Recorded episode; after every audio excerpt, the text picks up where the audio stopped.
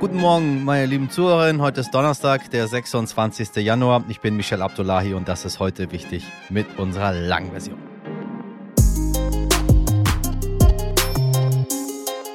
Die jungen Leute von heute sind gar nicht mehr so gut ausgebildet wie wir damals. Und früher war eh alles besser. Hm, hm, hm. Ja, diese Schlaumeier-Sprüche kennen wir wohl alle von unseren Eltern oder Großeltern, aber tatsächlich ist da etwas dran. Ha. Ein Gutachten der Ständigen Wissenschaftlichen Kommission der Kultusministerkonferenz kommt zum Schluss, den Grundschulen gelingt es kaum mehr, Kindern Grundlagen im Schreiben, Lesen und Rechnen zu vermitteln.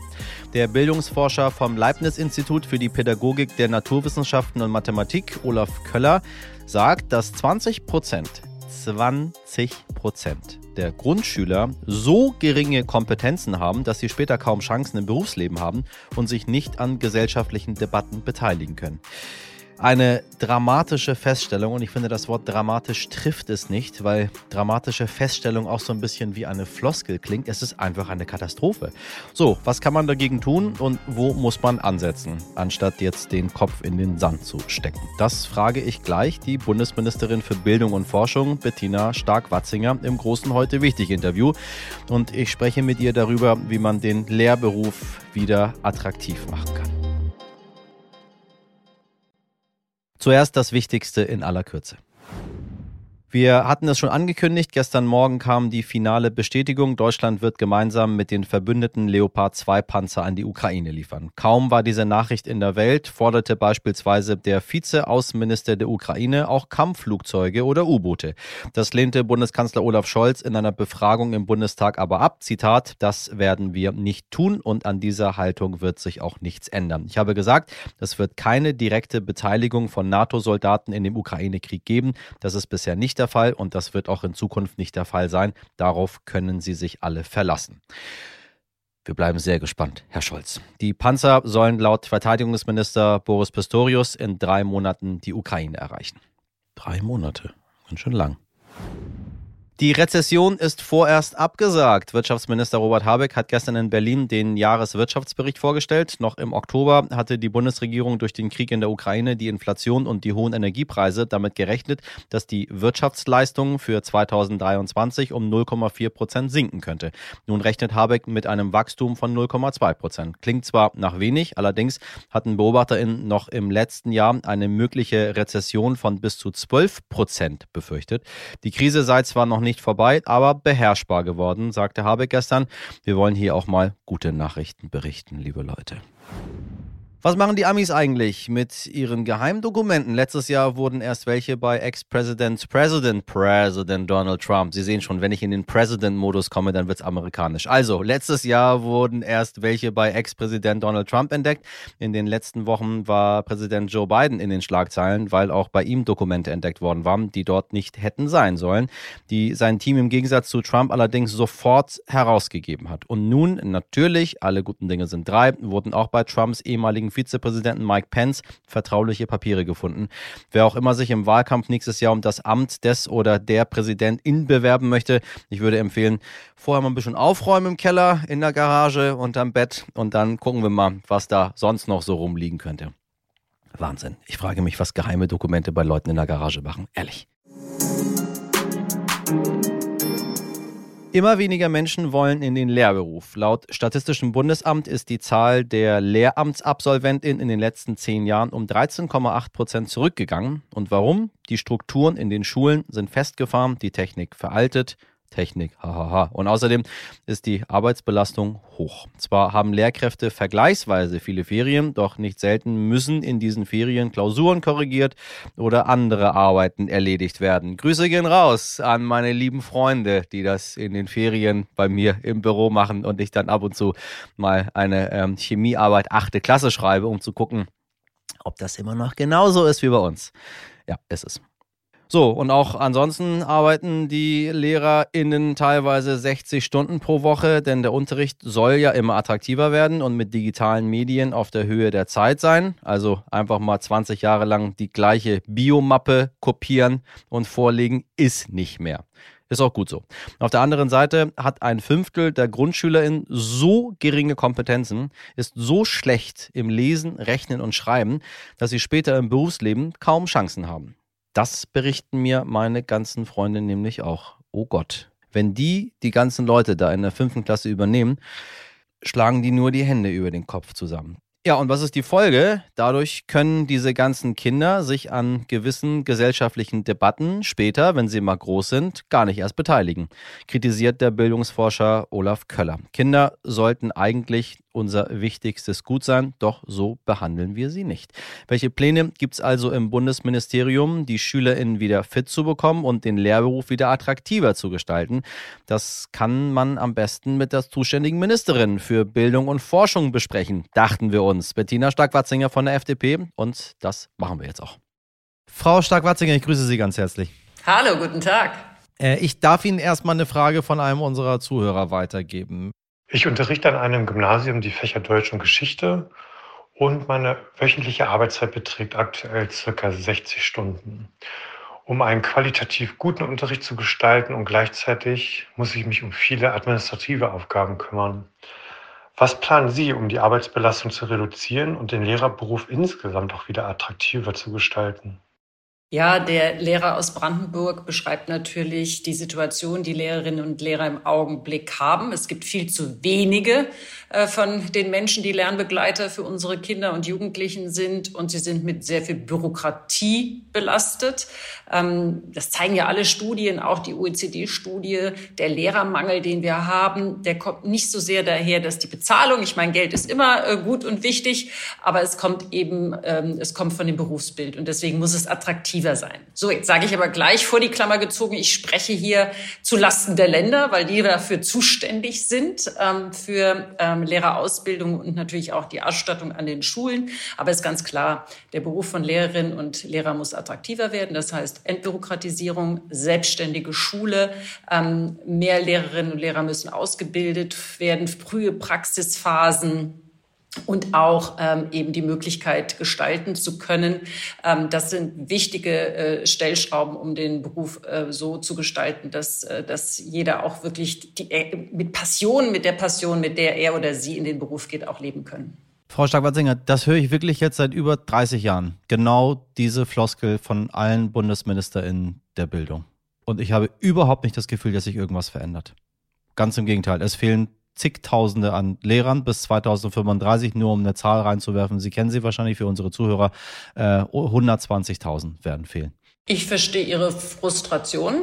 Wir unterstützen von Bundesebene mit Kompetenzzentren für die digitale Lehre für Lehrerinnen und Lehrer. Wir werden ein Startchancenprogramm auflegen, das auch die selbstständige Schule hat wir unterstützen also von Bundesseite hier aufzubrechen, damit sich etwas verändert. Aber es ist eine Aufgabe, die alle betrifft, Bund und Länder, beziehungsweise die Länder als die zuständigen, ähm, äh, zuständige Ebene für Lehrerinnen und Lehrer. Ich meine, was in meiner Zeit, als ich zur Uni gegangen bin, unvorstellbar war, ist, dass das Lehramtsstudium an Attraktivität verlieren kann überhaupt. Äh, alle aus meinem Freundeskreis wollten Lehrer werden, sind sie letztendlich auch.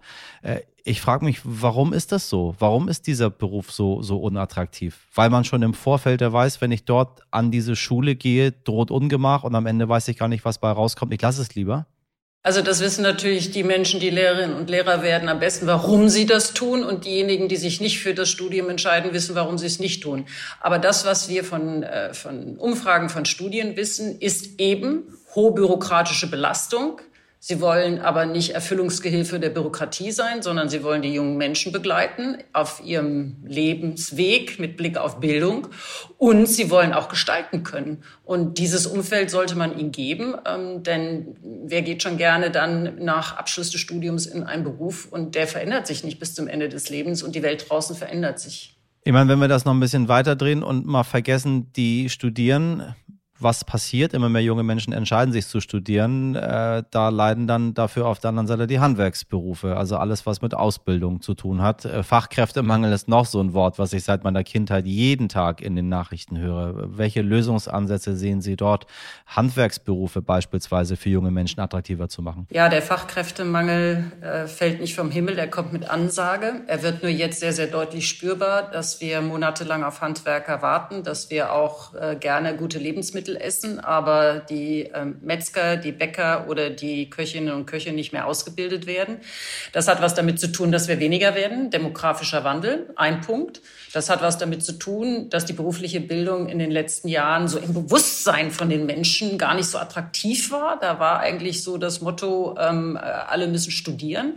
Ähm, aber der Mensch beginnt nicht mit dem Abitur, sondern es gibt viele attraktive Berufsbilder und die berufliche Bildung, ähm, das, was wir in Deutschland machen, das muss man in anderen Ländern studieren. Also wir haben tolle Berufswege und deswegen muss ja. auch in der Gesellschaft dieses Umdenken sein. Deswegen finde ich es gut, dass ähm, auch gerade das Handwerk eine tolle Kampagne macht und das Bewusstsein stärkt. Was machen wir?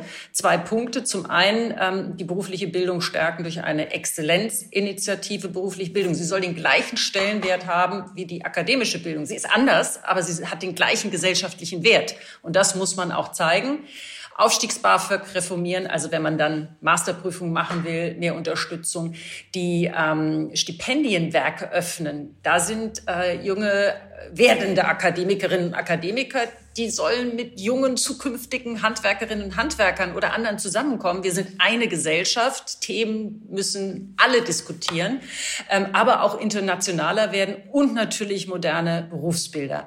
Und das Dritte, was wir noch wirklich machen müssen, und da ist in den letzten Jahren viel liegen geblieben, wir brauchen eine wirkliche Fachkräftezuwanderungsstrategie.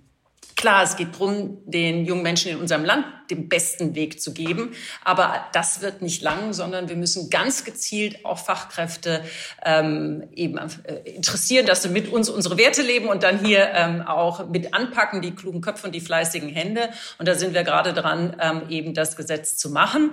Denn machen wir uns auch nichts vor. Ähm, äh, wir sind als Standort durch die Sprache und ähnliches gar nicht so attraktiv. Deswegen müssen wir schon aktiv werben, dass Menschen nicht nur die eine akademische Bildung haben, sondern auch eine berufliche Bildung haben, zu uns kommen und ähm, hier mit anpacken. Nun muss ich dagegen halten, es ist natürlich schön, wenn wir das äh, aus dem eigenen Land heraus schaffen, aber wenn ich sehe und höre und lese, dass die Investitionen in die Forschung höher sind als die in die Bildung, frage ich mich, wie kann das sein? Äh, ohne Bildung ja gar keine Forschung. Also die Zahlen, da muss man schauen, welche Zahlen man zusammenzieht, weil wenn Sie über Kommune, frühkindliche Bildung, ähm, Länder, die Schulen, die Investitionen in Personal und dann eben, was wir auch noch unterstützen, ähm, kommt man zu anderen Zahlen als schlechthin. Aber ich bin bei Ihnen. Jede Investition in Bildung ist die beste Investition, die wir in unserem Land machen können. Deswegen ja. freue ich mich ja auch, dass Christian Lindner trotz der angespannten Haushaltssituation, er hat uns ja alle darauf eingeschworen, dass wir auch mal ähm, äh, sparen müssen, dass er gesagt hat, es wird jetzt, und zwar nicht nur für ein oder zwei Jahre, sondern es wird eine Bildungsmilliarde geben. Das gibt auch Verlässlichkeit, dass wir mit dem Geld wirklich auch noch mal gezielt die unterstützen können, die ähm, von zu Hause keine Unterstützung haben. Denn das ist ja ein schwieriger Befund, ein schlimmer Befund in unserem Land, dass eben äh, die Bildung noch sehr stark von der Herkunft abhängt. Und diesen Schulterschluss, den können wir nicht hinnehmen. Und deswegen äh, die Bildungsmilliarde in eine Startchancenmilliarde. Heißt das auch für BAföG, wenn wir uns angucken, dass 11 Prozent der Studierenden in Deutschland BAföG bekommen? Äh, das bedeutet letztendes, wenn ich nicht vom Elternhaus, also dann die anderen Prozente, die es noch gibt, und das sind viele über den 11 Prozent, wenn ich nicht vom Elternhaus gefördert werde, kann ich nicht wirklich studieren und damit wird dann Studium auch wieder eine, eine Geldsache. Das ist das geht einfach nicht. Also wenn wir uns den Fachkräftemangel aktuell angucken, geht das noch doppelt weniger. Was macht man dagegen? Bildung darf nicht an fehlendem Geld scheitern. Deswegen haben wir als neue Regierung in der Koalition uns gleich an die erste BAföG-Reform gemacht. Wir wollen ja eben dieses Aufstieg durch Bildung, was auch ein Versprechen ist in unserem Land, Ja, Richtig. egal wo du herkommst, du sollst diese Chancen haben, du sollst selbstbestimmt deinen Beruf und deinen Lebensweg gehen können. Deswegen die Zahlen, die Sie genannt haben, sind nicht hinnehmbar. Deswegen haben wir als erstes schon im letzten Jahr eine BAföG-Reform angestoßen, den ersten Teil. Wir haben es in die Breite geführt, indem wir wieder den Zugang geöffnet haben zu, dass mehr überhaupt BAföG beantragen können, indem wir ähm, die Freibeträge äh, hochgesetzt haben. Und wir haben auch eine Anpassung in den BAföG-Sätzen gemacht, ähm, weil natürlich das Leben Leben auch teurer geworden ist in den letzten Monaten und Jahren. Das heißt, es ist in die Höhe und in die Breite gewachsen, damit wir endlich diese Trendwende haben. Äh, nicht mehr das sinkende äh, Zahlen äh, von Studierenden BAföG beantragen, sondern dass, das, dass es steigt. Das ist, ist der erste Schritt und wir wollen noch weitere strukturelle Veränderungen vornehmen, dass es elternunabhängig ist, also dass man ganz frei entscheiden kann dann als junger Mensch, welchen, ob man studiert oder nicht. Das wird der zweite Teil der Reform sein, den wir noch in dieser Legislaturperiode umsetzen wollen.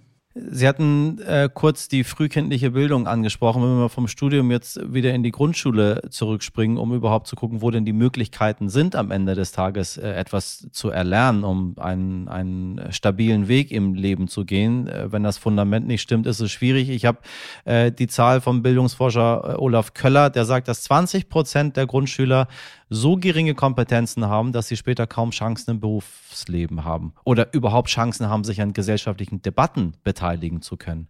Äh, was wird da unternommen äh, von Seiten der Regierung, dass es den Grundschülern wieder gelingt, äh, diesen 20 Prozent insbesondere irgendwie im Leben anzukommen später? Was, was läuft da schief?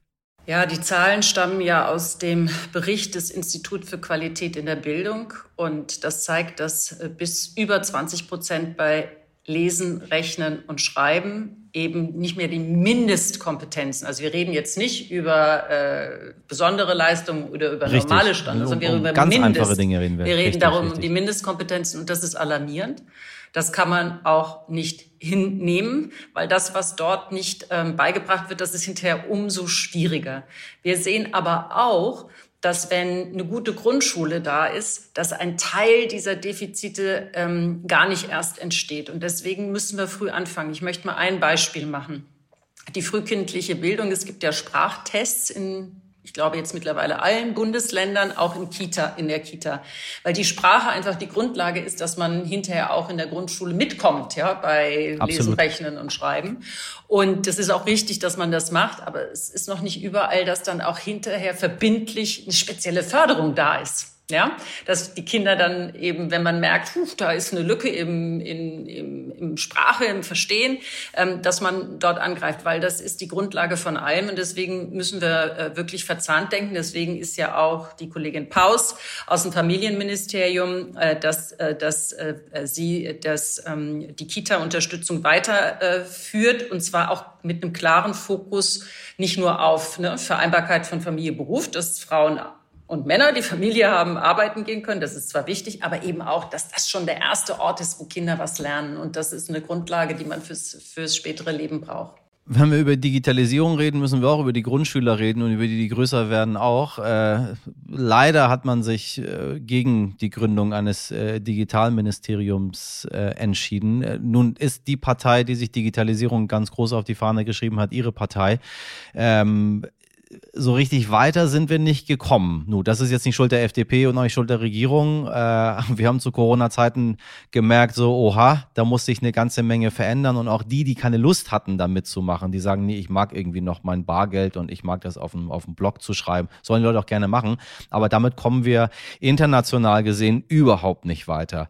Äh, was, was wird sich dort ändern? Wann ist es soweit, dass die, dass die SchülerInnen ihre digitale Kompetenz nicht darüber erlangen, wenn sie eigenes Geld in die Ausstattung investieren. Und vor allem, wenn wir über Chancengleichheit sprechen, es gibt so viele, die das überhaupt nicht haben, dieses Geld dort rein zu investieren. Ja, die Klassenzimmer sind ja häufig noch sehr analog, während die Realität und die Welt draußen schon digital ist. Und äh, wir sehen einmal dass zu wenig Digitalisierung, sei es in der Ausstattung, aber natürlich auch Nutzung von diesen digitalen Möglichkeiten. Also ne, wir haben ja auch so, so, so, so einen Grabenkampf zwischen äh, Stift oder iPad. Nein, das geht gar nicht Richtig. um das eine oder das andere, sondern es geht darum, dass natürlich diese digitalen Tools nochmal helfen, auch Lehrerinnen und Lehrer eine sehr unterschiedliche, eine Klasse mit sehr unterschiedlichen Kindern, mit oh ja. Selbstlernmöglichkeiten, ähm, aber auch Schülerinnen und Schüler können nochmal zusätzlich was anschauen, können sich auch selber mal testen, ähm, das zu nutzen. Also das einmal die Infrastruktur und das andere dann auch die Nutzung. Der Digitalpakt ähm, war ein richtiger, zumindest richtig, dass man gesagt hat, man nimmt Geld in die Hand, aber ähm, man sollte sich nicht dran messen, dass das Geld im Haushalt, im Bundeshaushalt steht, sondern was wirklich bei den jungen Menschen ankommt. Und da sind wir in unserem Land A viel zu bürokratisch, viel zu gefesselt also ich bin eine Freundin vom Föderalismus, weil ich glaube, es ist am besten, direkt vor Ort so viel wie möglich zu entscheiden, wo die Leute leben und wo sie es betrifft. Aber bei der Digitalisierung ist es wirklich schwierig. Ja, deswegen haben wir auch gesagt, ähm, wir holen, wir sind, wir kommen zusammen mit den Kommunen. Die müssen es ja vor Ort umsetzen, die Schulen. Dann haben wir die Länder und dann haben wir ähm, wir als Bund, die, die das Geld geben. Das heißt, da muss man viel enger zusammenarbeiten. Wir sehen aber auch überhaupt bei allen digitalen ähm, Themen, die äh, auch den Bund, also Verhältnis Bund Bürger betreffen sehen wir ja auch, dass in den letzten 16 Jahren da nicht so viel passiert ist. Wir wollen jetzt eine neue Verbindlichkeit, dass das, was ähm, versprochen ist, auch umgesetzt wird, wenn es darum geht, auch Verwaltung, also den Staat zu digitalisieren. Ähm, das ist ganz äh, wichtig. Und wir unterstützen, ähm, wenn es darum geht, jetzt wenn ich nochmal zur Bildung gehe, wir unterstützen natürlich auch mit diesen digitalen Kompetenzzentren, dass Lehrerinnen und Lehrer ähm, auch in der Ausbildung und auch in der Weiterbildung dann überhaupt lernen, diese, diese, diese Lern-Apps und Tools und was es nicht alles gibt, auch anzuwenden. Denn wir sehen ja bei den Umfragen unter den Lehrerinnen und Lehrern, es war bis vor kurzem noch, oh, wie benutze ich die Geräte? Jetzt aber, ich möchte ein pädagogisches Konzept dafür haben. Ja, und da müssen wir Gas geben.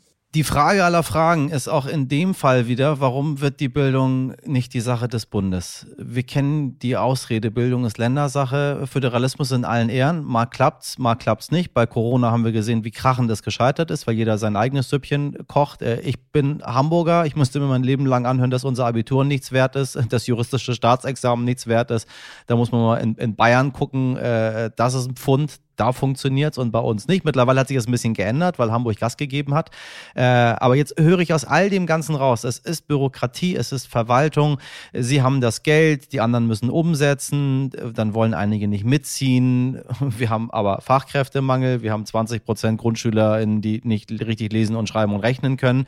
Äh, wir laufen in ein System hinein, was nicht dazu führt, dass wir eine gute Zukunft haben. Und gerade jetzt heute, wo wir nach draußen gucken, sehen wir, wie wichtig es ist, noch stabiler aufgestellt zu sein. Warum entscheidet man sich nicht genau da, wo es um die Zukunft des Landes geht, nämlich bei den Kindern, die wir ausbilden und dann bei den Studierenden, dass man sagt, wir entfernen einfach. Nicht, wir entzerren ihn nicht, wir verändern ihn nicht, wir entfernen diesen Fleckenteppich und am Ende des Tages sagt der Bund einfach, was Sache ist. Sie haben das Geld, sie verwalten das Ganze. Weg mit Bildung ist Ländersache. So, jetzt muss ich erstmal Hamburg loben, weil Hamburg machen etwas, was wir äh, im Startchancenprogramm noch ein Stückchen weiterführen und was wirklich ein Erfolg ist. Wir wollen ja mit diesem Startchancenprogramm, wo nochmal Freimittel an die Schulen gehen, wo eine gute Infrastruktur ist und wo auch Schulsozialarbeit verstärkt ist, ähm, aber wir lassen uns wissenschaftlich begleiten. Und Hamburg hat das gemacht. Die haben sich immer wieder selbst geprüft, wo stehen wir eigentlich, welche Chancen geben wir den jungen Menschen und haben dann auch nachgesteuert und haben gesagt, da müssen wir noch mehr machen, wenn sie gesehen haben, dass es nicht langt. Und äh, ich glaube, das fehlt in der Politik, dass man sich wirklich immer wieder selbst den Spiegel vorhält. Natürlich kann auch mal nicht alles von Anfang an klappen, aber immer versuchen, besser zu werden im Sinne der jungen Menschen. Und jetzt zu Ihrer Frage. Ähm, äh, es ist äh, Grundgesetzänderungen brauchen Sie äh, eine Zweidrittelmehrheit im Deutschen Bundestag und Sie brauchen die Länder dazu. Aber jenseits dessen, ja, glaube ich, ist es ähm, wenn einer aus Berlin entscheidet, muss es nicht unbedingt besser sein. Was ist im Augenblick das Problem? Also ich bin schon dafür, dass man, äh, dass man was verändert. Aber was ist im Augenblick das Problem? A, jeder zeigt mit Finger auf den anderen. Das heißt, wir alle, Richtig. jeder kann sich einen schlanken Fuß machen, äh, mit Blick auf Verantwortung übernehmen. Und das, also davon ist noch kein Kind klug geworden, ja. Ähm, und das Zweite ist, jeder macht ein bisschen was. Ähm, meine Vorstellung wäre, dass man die Aufgaben sich nochmal klar überlegt. Kann man eine sehr selbstständige Schule, die machen ihr pädagogisches Konzept, die wissen, was vor Ort gerade wichtig ist mit den außerschulischen Lernorten, wo können wir uns vernetzen mit Handwerkern, mit Vereinen, dass die Länder natürlich mit Blick auf Schulentwicklungspläne, die wissen vor Ort, wo ist gerade Region am Wachsen, wo habe ich starken Zuzug, wo muss ich mehr machen, Lehrerausbildung, aber dass der Bund bei so übergeordneten Themen wie Digitalisierung, ja, wo es wirklich darauf ankommt, dass es vielleicht auch mal schnell geht, damit nicht zu viele Ebenen dabei sind, wo es darauf ankommt, dass nicht jeder wieder, jede Schule eine eigene Digitalkompetenz aufbauen kann. Wir haben gar nicht die Leute vor Ort. Ähm, da würde ich mir, äh, könnte ich mir vorstellen, dass wir als Bund da mehr Verantwortung übernehmen. Also die Aufgabenteilung mal klären und dann eben die, ähm, die Rollen zuweisen und dann eben auch die Mittel immer äh, da effizient einzusetzen. Aber was insgesamt rein muss ins Bildungssystem. Schauen Sie, ähm, wir haben ein Klimaschutz-Sofortprogramm, ja, ähm, Gesetz. Wir müssen also als Bundesregierung, da muss man da gucken, wie man es ausgestaltet, müssen wir, wenn wir unsere Ziele nicht erreichen, muss was passieren. In der Bildung haben wir das nicht. Wo ist das Bildungsgerechtigkeit-Sofortprogramm? Und diese, warum sage ich das? Ähm, weil eine Verbindlichkeit auch da sein muss. Ähm, Sie haben jetzt zwei Bundesländer eben verglichen und man hat sich ja auch schon Standards gegeben, aber die werden nicht verbindlich umgesetzt. Also dieses wir setzen uns Ziele, egal auf welcher Ebene. Ich nehme mich da jetzt nicht aus. Ich will auch nicht nur mit dem Finger auf andere zeigen. Ja. Und wir setzen uns Ziele und dann, dann lassen wir uns messen und wir müssen die aber auch erreichen und nachsteuern. Und das, glaube ich, äh, würde dringend Not tun äh, im Sinne unserer Kinder. Wissen Sie, ich, ich frage nicht kritisch, weil ich äh, das als Journalist so gelernt habe, sondern ich frage insbesondere in dieser Thematik, äh, weil ich mir Sorgen mache. Ich habe ganz viele junge Menschen bei mir selber im Betrieb und ich sehe, wie schlecht die ausgebildet sind. Dann habe ich ganz viele Freunde, die Lehrer und Lehrerinnen sind und was die mir hier berichten, wie das bei denen in den Schulen aussieht. Und ich stelle mir vor, irgendwann habe ich die bei mir auch im Betrieb sitzen und ich habe Menschen, die einfach maximal schlecht ausgebildet sind die letztendlich auch gar nichts dafür können. Die waren ja nicht faul oder doof. Die hatten, das ging einfach nicht. Ob das jetzt nun am Geld fehlte oder dass man nicht erkannt hat, was die können. Und dann sehe ich auf Deutschland ein Land, was so stabil ist, ein Land, was so gut funktioniert. Ich bin eins dieser Kinder, was damals Bildungsgerechtigkeit äh, erfahren hat, was BAföG bekommen hat, was aus einer Migrantenfamilie kommt äh, und es am Ende des Tages äh, geschafft hat, sich seinen Weg selber zu bahnen, weil der Staat ihm geholfen hat.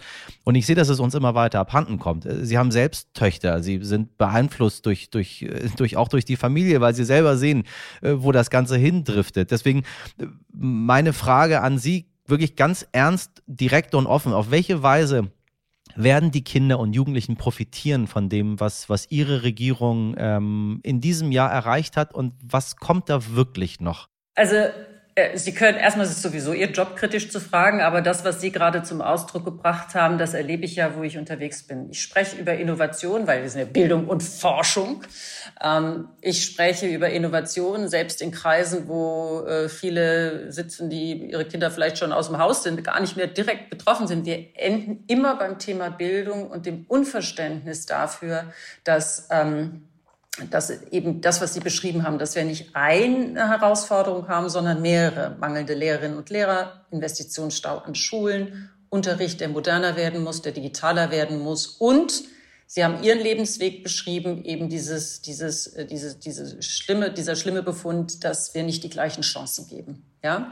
Ähm, und Sie haben mich jetzt gefragt, was ändern wir? Zum einen, indem wir nicht nachlassen, die Themen zu adressieren. Wir verstehen uns im Bundesministerium, auch wenn wir nicht alles ändern können, schon als Anwältin und Anwälte. Allein, dass wir hier heute drüber sprechen können und das Thema hochhalten können.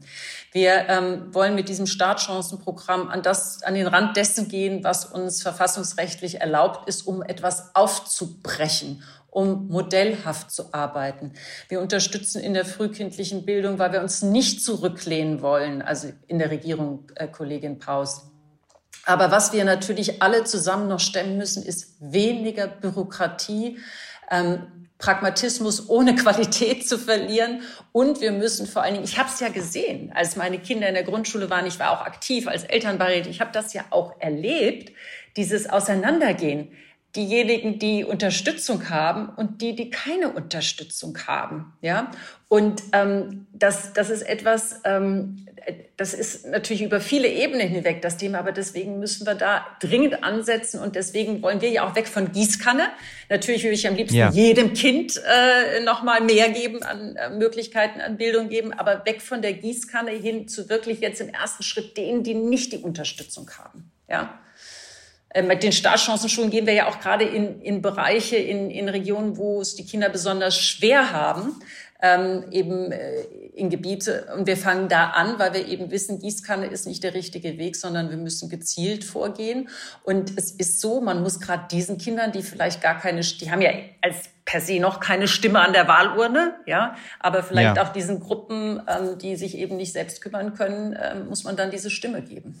Frau Stark-Watzinger, ich danke Ihnen sehr für das Gespräch. Sie sitzen äh, auf einem Ministerium, was so maximal unsichtbar ist, aber was maximal wichtig ist für alles, was dieses Land in Zukunft anbelangt. Äh, bitte setzen Sie das um. Wenn wir in die Schulen gucken, an die kaputten Fenster gucken, an die fehlenden Tablets gucken, an, an all die Zustände und dann hören, dass niemand mehr Lehrer werden möchte, überspitzt formuliert, ist das keine gute Zukunft für unser Land. Ja, also ähm, wenn das jetzt eine Aufforderung ist, also wir sind, äh, wir müssen natürlich auch äh, seriös bleiben, aber Sie können versichert sein, dass wir für die Kinder hier schon äh, Anwälte sein wollen und auch nicht still sein werden.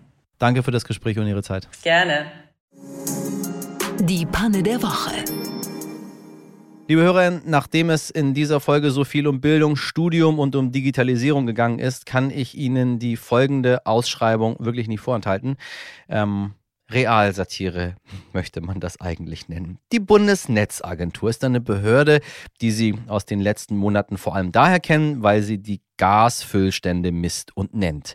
Da stehen wir aktuell mit rund 90 Prozent sehr gut da. Die Bundesnetzagentur ist aber auch zuständig für die deutsche Infrastruktur in den Bereichen Elektrizität, Post, Eisenbahn und Telekommunikation. Nun ist es in unser aller Interesse, dass diese Agentur im Jahr 2023 sauber läuft und vor allem selbst die Digitalisierung vorantreibt, ja. Und ich sage Ihnen, tata, Überraschung, das tut sie nicht. Die Bundesnetzagentur ist im Gegenteil so fortschrittlich, dass sie in einer aktuellen Jobausschreibung nach einem neuen Dienstleister für den Versand von Faxen sucht. Ab dem 1. April wird ein Anbieter für die Erbringung von Faxdienstleistungen gesucht mit einem Volumen von 3000 bis 4000 Faxen im Monat und einer Laufzeit von 12 bis 60 Monaten. Das sind bis zu fünf Jahre. Deutschland, Vaterland der Digitalisierung. Warum? Warum? Ihr Moderator ist mittlerweile völlig abgehärtet gegen solche Meldungen. Allerdings, ähm, ich habe mal im Büro einen Fax verschickt an eine Krankenkasse. Das ging einfach schneller, musste sofort sein. Und meine Belegschaft, die, sage ich mal, ein bisschen jünger ist als ich, fragte, was das für Geräusche sind. Ja, meine ich, das ist ein Fax. Ihr könnt live dabei sein, wie ich hier ein Stück Geschichte schreibe, gerade für euch. Das möchte anscheinend die Bundesnetzagentur auch für die nächsten fünf Jahre tun. Wenn Sie sich jetzt aber denken, hey, das kann ich auch. Ich bin der Faxdienstleister Ihres Vertrauens. Dann können Sie sich noch bis zum 15. Februar bewerben. Ähm, rein digital übrigens. Ist klar.